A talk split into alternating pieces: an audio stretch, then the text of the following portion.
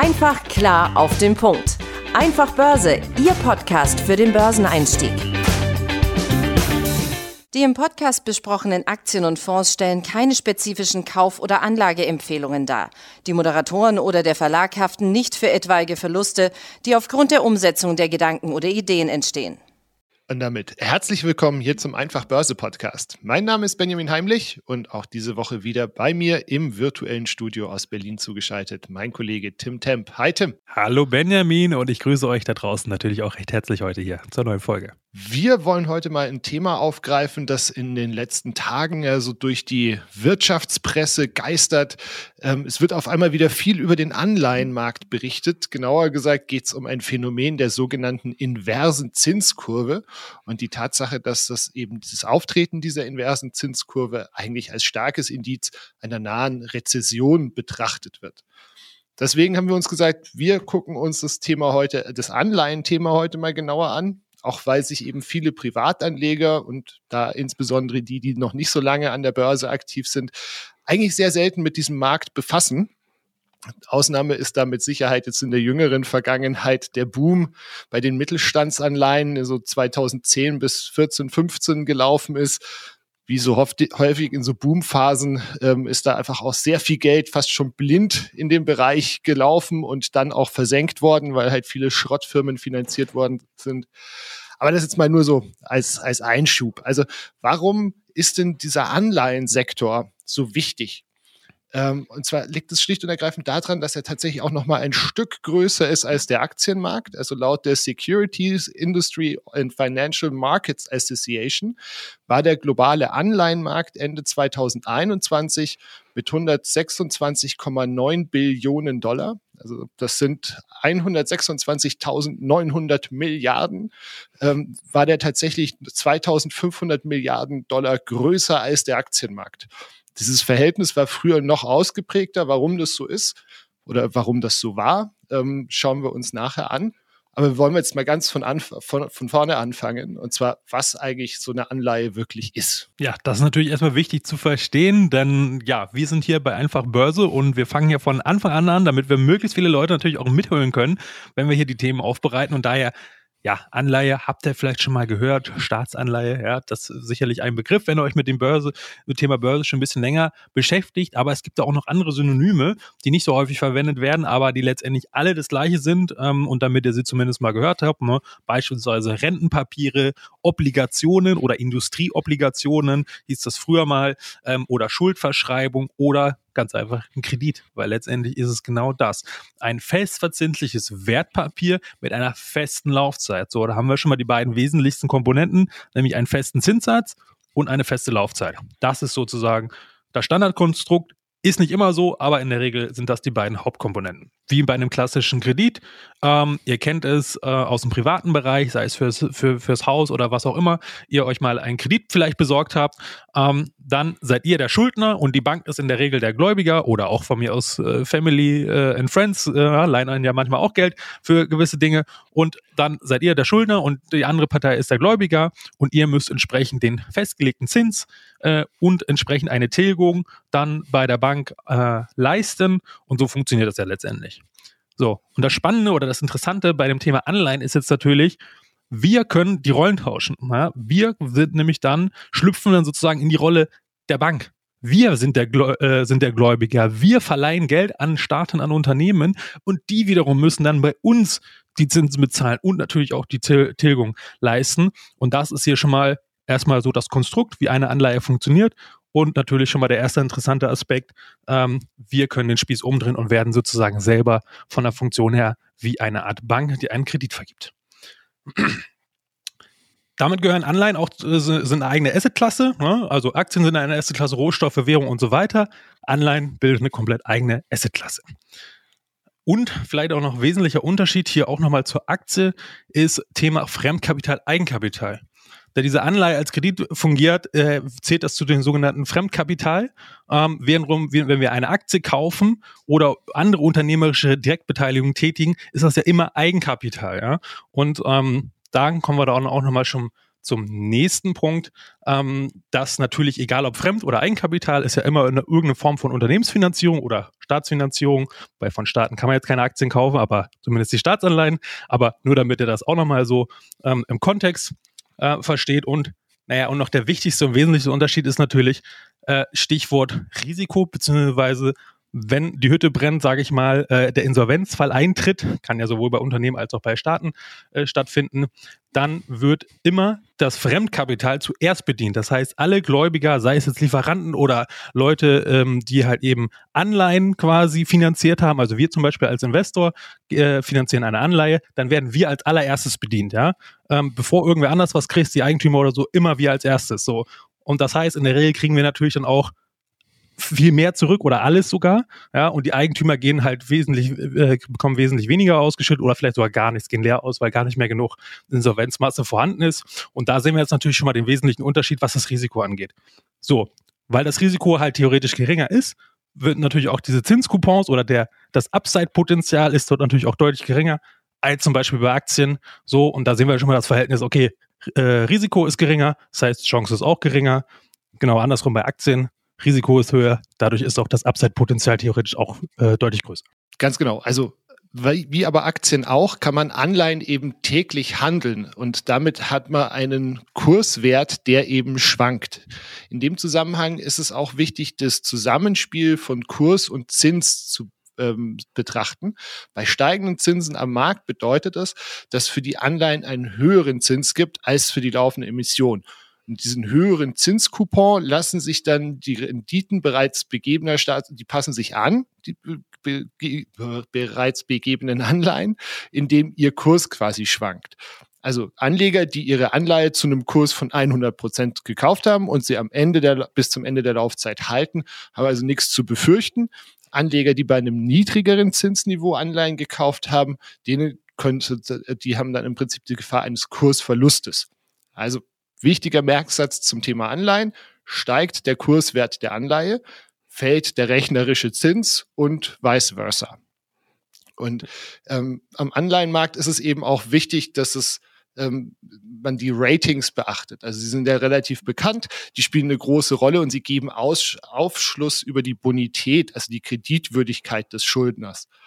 Da gibt's dann verschiedene Gütesiegel. Also wichtig ist das Gütesiegel Investment Grade, das dann je nach ähm, Ratingagentur, da gibt's ja drei große, also eins ist Standard Poor's, das andere ist Moody's und ähm, bei Standard Poor ist es ähm, 3 mal B, bei Moody's ist es BAA3 und dieses Bewertungssystem mit verschiedenen Stufen ähm, zeigt im Prinzip an, je höher, desto besser ist die Bonität dieses ähm, Schuldners. Und ähm, das ist deswegen so wichtig, weil gerade eben große Investoren wie Pensionskassen oder sowas nur Anleihen äh, zeichnen dürfen, die eben mindestens als Investment Grade eingestuft werden. Für deutsche Staatsanleihen gibt es da einen wichtigen Benchmark, also den REX-Index, der deutsche Rentenindex. Und wenn man sich das mal anguckt, wie Tim hat es ja vorher äh, schon angesprochen, das Thema Risiko, aber eben auch Chance. Also der DAX ist von 1991 bis heute, heute hat er sich verdreizehnfacht. Dieser REX, der deutsche Rentenindex, hat sich gerade mal vervierfacht. Allerdings, und ich meine, das erleben wir jetzt gerade auch, DAX-Anleger mussten in der Zeit wirklich auch mehrmals hohe äh, zweistellige Kursverluste hinnehmen. Beim REX gab es sowas eigentlich nicht eigentlich, außer in diesem Jahr, ne? also das ist der größte Kursverlust seit Jahrzehnten. Aktuell steht er so bei minus 12 Prozent, wenn wir jetzt hier Anfang Dezember sprechen. Aber wie gesagt, man sieht, dass eben auf der einen Seite natürlich das Risiko deutlich geringer ist, aber eben damit auch die Chance. Ja, ganz genau. Und da können natürlich der eine oder die andere schmunzeln, wenn man sagt, der größte Kursverlust seit Jahrzehnten, 12 Prozent. Naja, bei Aktien äh, kann das aber schon mal schnell ein schlechter Tag, Tag sein. ja, ganz genau. Ja, also da seht ihr auf jeden Fall schon mal ganz deutlich dieses Verhältnis und vor allen Dingen auch das Besondere an diesem Jahr, alles steht Kopf quasi, ja, ähm, auch diese Entwicklung an Anleihenmarkt, wie gesagt, gab es so in der Form noch nie. Äh, da sind auch große professionelle Pensionskassen in große Schwierigkeiten geraten. Ja, wenn ihr mal euch dafür interessiert, Google einfach mal englische Pensionskassen. Das ist ein ganz aktuelles Beispiel, ähm, damit ihr mal eine Vorstellung davon kriegt, was da eigentlich gerade abgeht. Eher im negativen Sinne, leider muss man sagen. Aber genau, das vielleicht nochmal so am Rande. So, Jetzt haben wir die ganze Zeit über Anleihen gesprochen, was das so ist, wie die funktionieren und so weiter. Aber wieso sollten wir uns jetzt überhaupt damit beschäftigen? Das heißt, wieso ist jetzt der Anleihenmarkt über, überhaupt interessant oder warum ist der überhaupt wichtig? Ja, äh, und auch selbst wenn man da noch nicht investiert hat und vielleicht auch nie tut, warum sollte man sich trotzdem zumindest ein bisschen damit auskennen? Ähm, Hintergrund ist, wir haben es ja schon mal erwähnt, konservative Vermögensverwalter oder generell Kapitalsammelbecken, nenne es jetzt einfach mal, äh, ne, Rentenkassen, Lebensversicherungen, Pensionskassen, Staaten und so weiter, ähm, die sind sehr aktiv am, ähm, am Anleihenmarkt, ja, und äh, gerade diese Pensionskassen, Rentenkassen, Lebensversicherungen sind nach den Notenbanken eigentlich äh, und der, manche Staaten dann natürlich auch mit eingeschlossen, ähm, sind natürlich die größten Marktteilnehmer am Markt. Ja, das heißt, die sitzen auf Milliarden und Billionen Vermögen teilweise, die die für ihre Kunden äh, für, äh, und Mitarbeiter und wen auch immer dann anlegen. So und gerade weil sie halt eben konservativ sind, weil es so oft über Rentenansprüche geht, weil es so oft über lange Zeiträume halt eben geht, wo halt eine ähm, Absicherung stattfinden soll, eine finanzielle Absicherung ähm, im Alter beispielsweise, ist quasi natürlich auch Risiko soll minimiert werden. Das heißt, Anleihen waren da lange äh, das Mittel der Wahl oder sind es halt teilweise auch immer noch, weil es auch teilweise vorgeschrieben ist. Und deswegen ist dort meist der größte Baustein besteht einfach aus Anleihen, wenn sie dann quasi am Kapitalmarkt selber ähm, dort ähm, aktiv sind und dann meist noch ein kleiner Cash-Anteil.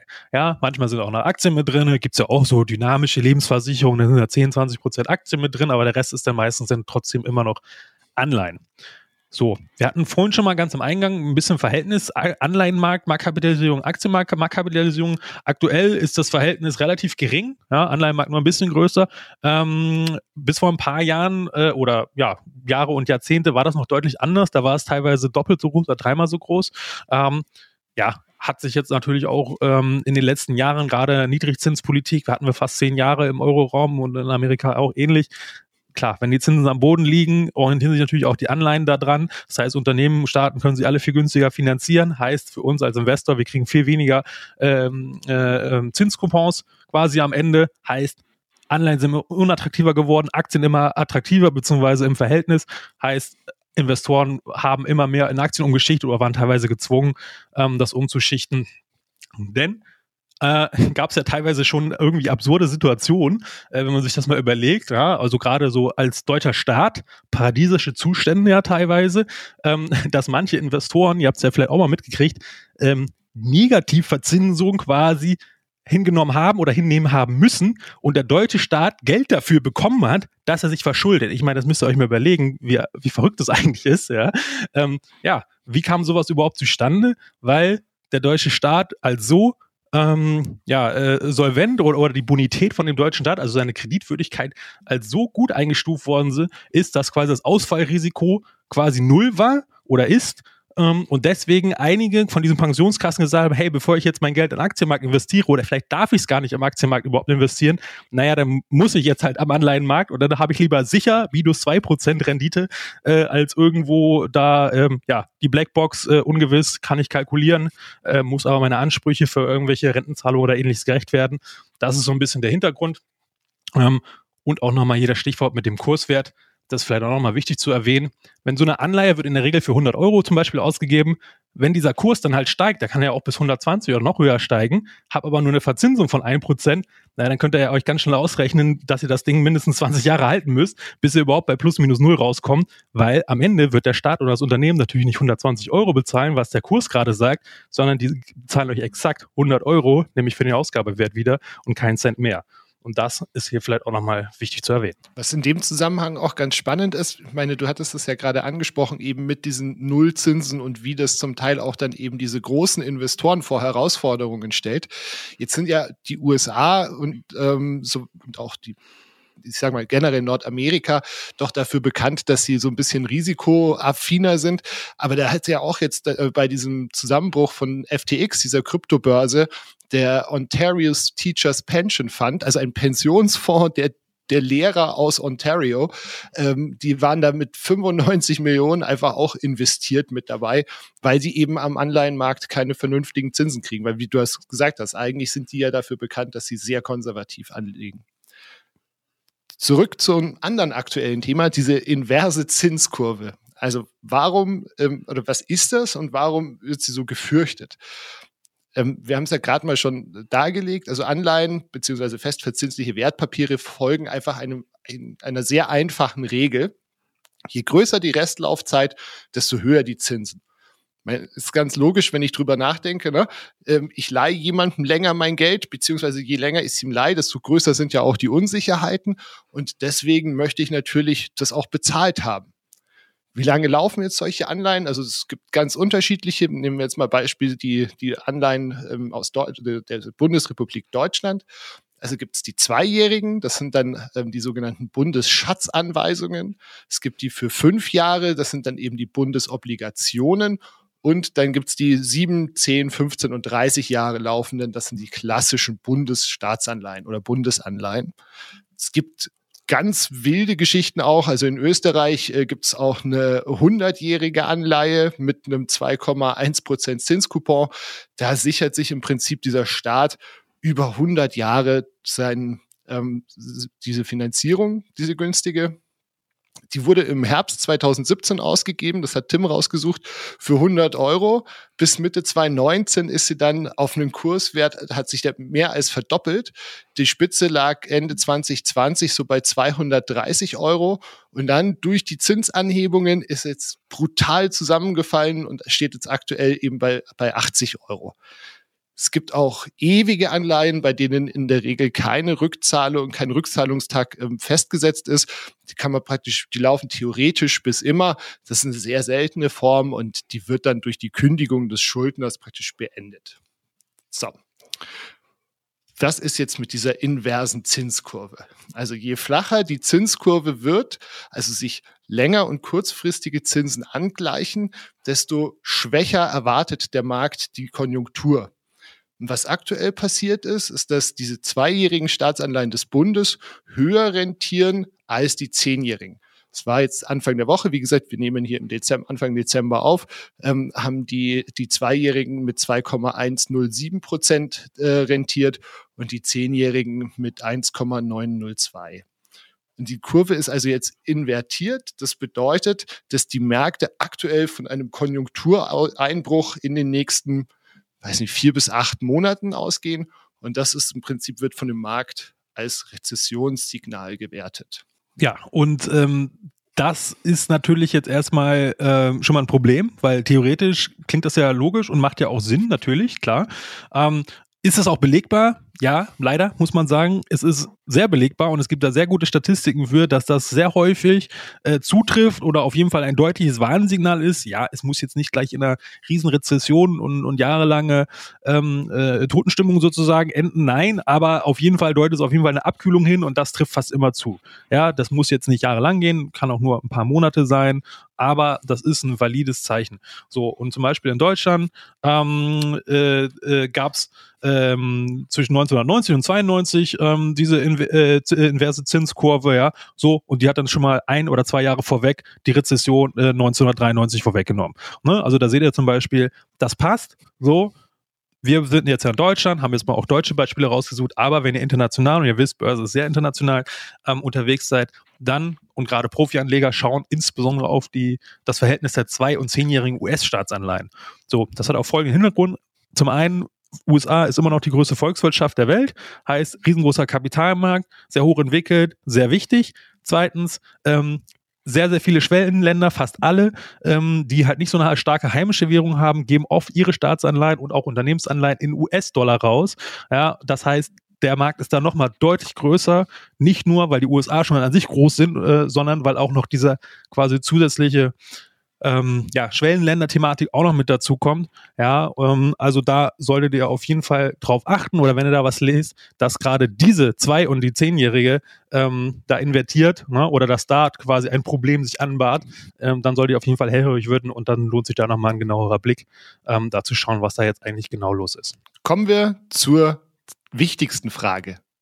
Sind Anleihen für uns als Privatanleger interessant? Kriegt ihr die Standardantwort, kommt drauf an. Also grundsätzlich haben Anleihen natürlich das Potenzial, die Rendite eures Depots zu steigern. Wenn ihr aber wie bei Aktien gezielt praktisch in einzelne Anleihen investieren wollt, dann gibt es in Europa so ein paar Dinge zu beachten, was insbesondere für Unternehmensanleihen gilt. Weil seit 2008 muss zu Finanzprodukten den Privatanlegern ein sogenanntes Basisinformationsblatt zur Verfügung gestellt werden. Kennt ihr sicherlich, wenn ihr irgendwie in den letzten vier Jahren mal bei eurer Bank wart und eben eine kapitalbildende Lebensversicherung oder sowas abgeschlossen habt, da kriegt ihr das immer mit dazu. Jetzt ist das Problem, dass eben bei den meisten Unternehmensanleihen in der Regel kein so ein Basisinformationsblatt erstellt wird, womit wir als Privatanleger schlicht und ergreifend schon gar nicht rein investieren dürfen. Zweites Thema bei den Unternehmensanleihen ist, dass die dann eben oftmals nur in hohen Stückelungen abgegeben werden. Ihr also gut und gerne da mal einen hohen fünfstelligen oder sechsstelligen Betrag für nur eine Unternehmensanleihe oder für eine Position aufbringen müsst. Ähm, ich wünsche euch, dass euer Depot das hergibt, meins tut's nicht. Und deswegen ist, wenn man in dem ähm, Segment der Unternehmensanleihen unterwegs ist, eigentlich nur ähm, die Möglichkeit, das vernünftig zu streuen und äh, ähm, über eben Anleihefonds oder ETFs. Ja, ganz genau. Und ähm, Vielleicht auch nochmal ein Stichwort zu deutschen oder generell europäischen ähm, Anleihen, Staatsanleihen, Unternehmensanleihen. Ja, haben wir ja auch eine interessante Entwicklung. Wir haben es ja schon mal ein paar gesagt mit dem Zinsniveau. Ne? Ähm, aber gerade Staatsanleihen waren in den letzten Jahren aufgrund ähm, äh, der Kaufprogramme von der EZB na, zunehmend uninteressant, weil die dort immer mehr den Markt, wenn man so will, manipuliert haben. Ist jetzt erstmal wertungsfrei, sondern die haben den einfach natürlich auf den Kopf gestellt, weil die da sehr groß mit sehr großen Volumina eingegriffen haben und das sozusagen nicht mehr der freie Markt war.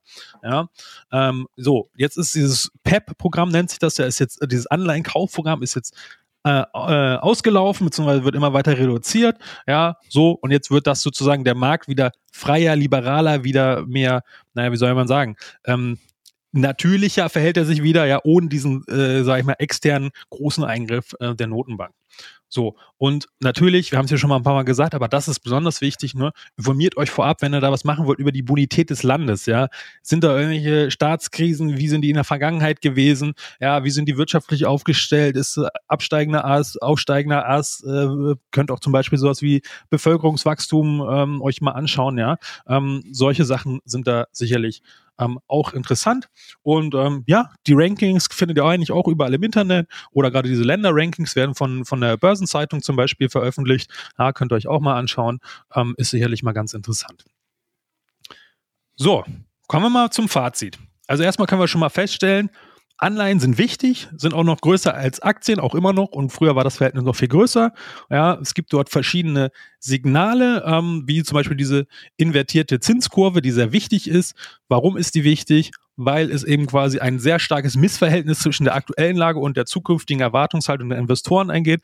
Und warum ist dieses Signal auch noch so wichtig? Weil halt eben am Anleihenmarkt hauptsächlich professionelle Investoren die ganzen Tag nichts anderes machen, als zu analysieren, zu schauen, was passiert auf der Welt, wie, warum und weshalb. Und die haben, wissen in der Regel, was sie da tun.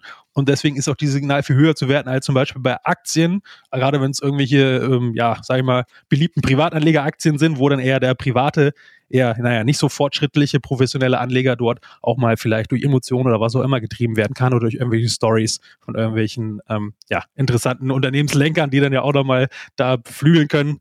Ähm, da wisst ihr sicherlich auch, was ich damit meine. Ähm, genau, also das vielleicht mal so grundsätzlich. So, grundsätzlich kann man aber auch sagen, Anleihen können für Privatanleger tatsächlich ein sinnvoller Baustein fürs Portfolio sein. Ja? Klar, wenn ihr eher sagt, hey, ihr wollt nicht so viel Risiko haben, ihr steht vielleicht sogar bald vom Ruhestand, ähm, ne, die, die Rente steht an, naja, dann wollt ihr jetzt nicht unbedingt die total hochriskanten 100% Aktien äh, Investmentallokationen in eurem Portfolio haben. Auch gerade dafür ist es sinnvoll. Oder wenn ihr ein paar Jahre davor steht und entsprechend ähm, ja, äh, wisst schon, ihr wollt, der Renteneintritt steht in ein, zwei, drei, vier, fünf Jahren an, ne, und dann vielleicht nicht mehr alles in Aktien, sondern vielleicht langsam umschichten in Anleihen, das wirft dann vielleicht noch ein bisschen was ab, äh, und das könnt ihr dann abverkaufen und so könnt ihr euch so ein bisschen den Gewinn sichern. Und gleichzeitig kriegt ihr noch eine, noch eine Verzinsung, äh, und ja, vielleicht mal so ein Verhältnis, was sich bei Investmentprofis, gerade bei diesen Multi-Asset-Ansätzen, ja, also verschiedene Asset-Klassen zusammengemischt, hat sich ja oft dieses so 60% Aktien, 40% Anleihen bewährt. Gut, dieses Jahr war besonders schlecht für Anleihen, aber es ist jetzt halt ein statistischer Ausreißer dieses Jahr. Das heißt, das beruht sich jetzt auf die letzten Jahre und Jahrzehnte. Da sind diese Strategien oft sehr gut gefahren. Ihr habt da nicht zweistellige, riesengroße Performance jedes Jahr gemacht, nein, aber halt äh, solide Performance unter sehr geringen Schwankungen. Also das vielleicht auch nochmal interessant, wenn ihr euch das anschauen wollt. So schaut es aus. Und ähm, für den Fall, dass euch dieses Thema Anleihen interessiert und ihr sagt, Mensch, jetzt habt ihr hier die ganze Zeit eben über Renditen gesprochen. Wir haben bewusst praktisch die Formeln jetzt mal rausgelassen, weil der Podcast halt doch ein ähm, Audiomedium ist.